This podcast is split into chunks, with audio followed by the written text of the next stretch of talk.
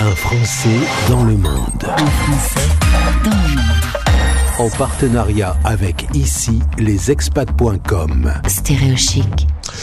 Encore une île aujourd'hui, on parle des îles qui sont un peu avantagées par rapport à la Covid-19. On va en parler dans un instant avec euh, notre euh, invité, il s'appelle Gilles, 61 ans, installé sur l'île de Minorque dans les îles Baléares en Espagne. Bonjour Gilles. Bonjour. Merci d'être avec nous. On va raconter un peu cette histoire euh, de coup de cœur euh, qui t'a amené à devenir avec euh, ta conjointe un expatrié.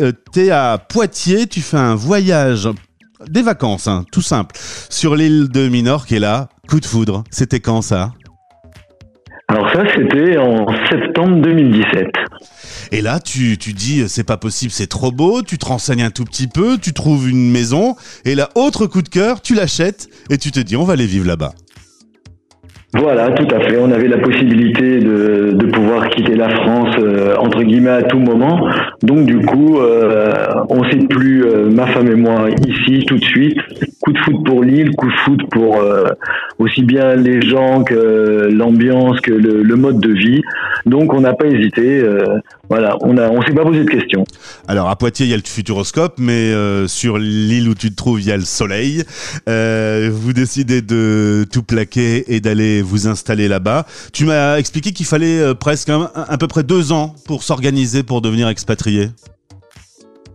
Ah, pas pour devenir expatrié, enfin nous c'est le temps qu'il nous a fallu afin de régler euh, l'acquisition de notre maison ici, euh, la vente de la maison en Espagne, voilà, donc c'est le temps qu'il nous a fallu. Maintenant je pense que suivant chacun, les délais sont différents mais il faut quand même euh, organiser beaucoup de choses. En effet, il y a la partie immobilière, il y a la banque, il y a tout ce qui est euh, assurance santé. Euh, c'est quand même, ça représente un vrai dossier administratif, on va dire, pour pour décider de quitter son pays.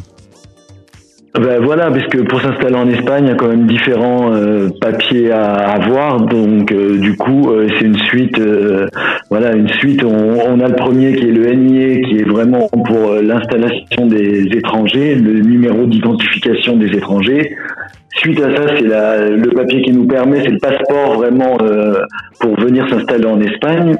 Et ensuite, il y a le certificat de l'empadronamiento, donc c'est c'est un recensement, qu'on soit propriétaire ou locataire, il faut attester donc euh, d'un domicile en Espagne pour pouvoir avoir euh, ensuite ce certificat. Et après, en dernier ressort, c'est le, le, la carte verte, comme quoi nous sommes euh, étrangers de la communauté européenne, mais vivant en Espagne. Alors, c'est un peu un retour aux sources. Tu me disais que tu avais des origines espagnoles. C'est peut-être ça qui a aidé, qui a favorisé le coup de cœur pour, pour cette île espagnole voilà, c'est sûr que les, mes origines, je pense que le centre guillemets a parlé, mais maintenant il est vrai aussi, puisque avant de venir ici, nous avions quand même, nous avions quand même le souhait de nous installer dans le bassin méditerranéen. Donc du coup, on était allé euh, au Portugal, en Grèce, en Turquie. Euh, donc du coup, on avait déjà, mais bon, on a porté notre dévolu sur l'Espagne aussi avec la simplification de la langue, puisque moi étant quasiment bilingue, du coup, c'est quand même euh, un grand confort de pouvoir, voilà, de pouvoir, surtout pour tout ce qui est papier, on n'a pas eu d'avocat, besoin d'avocat pour l'acquisition en général. On conseille vivement aux, Français, aux étrangers qui viennent s'installer ici, enfin acheter un bien immobilier, de prendre un avocat. Euh, donc euh, moi j'ai pu tout gérer entre guillemets tout seul avec l'agent immobilier qui a vraiment été d'une disponibilité sans faille. Hein. Alors là, vous prenez toutes vos affaires, vous quittez la France et vous vous installez en février 2020 on n'est pas sans savoir qu'un mois plus tard, il va y avoir euh, la Covid-19 qui va se répandre dans le monde. Comment ça s'est passé pour vous, le fait euh, d'être en même temps euh, dans votre nouveau paradis et un peu, un peu coincé avec cette maladie qui s'est répandue? Ben, comme tout un chacun, on s'est adapté parce que bien évidemment l'Espagne a été confinée quelques jours avant la France, donc nous sommes arrivés ici en enfin un mois avant le confinement donc du coup, on a pu euh, profiter de, de ce mois de, de liberté entre guillemets. Ensuite, bah, le confinement s'est passé comme tout le monde. Et les règles étaient quand même très strictes. Euh, Peut-être moins qu'en France parce qu'on n'avait pas besoin de certificat comme euh, en France pour pouvoir sortir, pour aller faire ses courses. Mais enfin, il y avait énormément de contrôle et tout. On a pris notre mal en patience. Et fin mai, enfin ou mi-mai, nous avons été libérés de voilà de de ces contraintes. Alors ça n'a pas été le cas à Madrid ou à Barcelone dans les grandes villes, mais vous c'est une île, donc euh, comme on l'explique euh, aujourd'hui dans l'émission, euh, se protéger, mettre en quarantaine les gens qui arrivent sur l'île, ça permet de limiter. Tu me disais qu'en juin il y avait zéro cas sur l'île.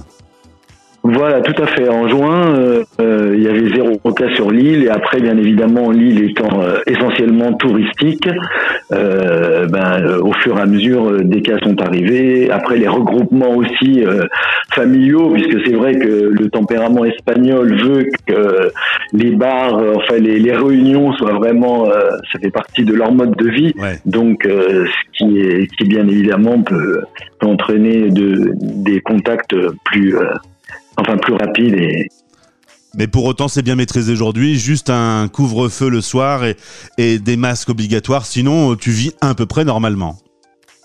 Voilà, ah bah, nous on a vraiment, euh, voilà, mis à part ce couvre-feu, mais enfin le couvre-feu à 22h, ils l'ont baissé là, euh, avant, à New York nous avions le couvre-feu à 23h, ils l'ont passé à 22h il y, a, il y a à peu près un mois, et après donc jusqu'à 6h du matin, mais euh, les terrasses donc des restos, des restaurants et bars restent accessibles, pour l'instant, pendant 15 jours, euh, l'intérieur euh, des restaurants et bars sont fermés, mais il doit y avoir une réunion à la fin de la semaine, donc vendredi, pour savoir justement s'ils maintiennent encore euh, ce niveau 4 en Espagne, enfin au Baléares, ou si ou s'ils assouplissent la mesure. Mais bon, pour l'instant, je vous dis, à, à part ça. ça on va à un club de sport, le club de sport est resté ouvert avec une capacité d'accueil euh, limité dans les cours, mais on vit vraiment euh, tout à fait normalement. À suivre donc, merci d'avoir été avec nous Gilles et heureux d'avoir fait ta connaissance. Ben, merci beaucoup. À bientôt. Pues la radio de los franceses del mundo. Un Français dans le monde. En partenariat avec ici, lesexpats.com. Stéréo Chic.